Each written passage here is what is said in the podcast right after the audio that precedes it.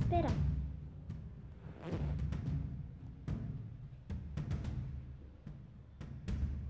Num lugar bem distante, havia um homem chamado Samurai George, o guerreiro. E ele tinha um aprendiz que era ancestral da família mais poderosa de todos. O nome dele era Juto.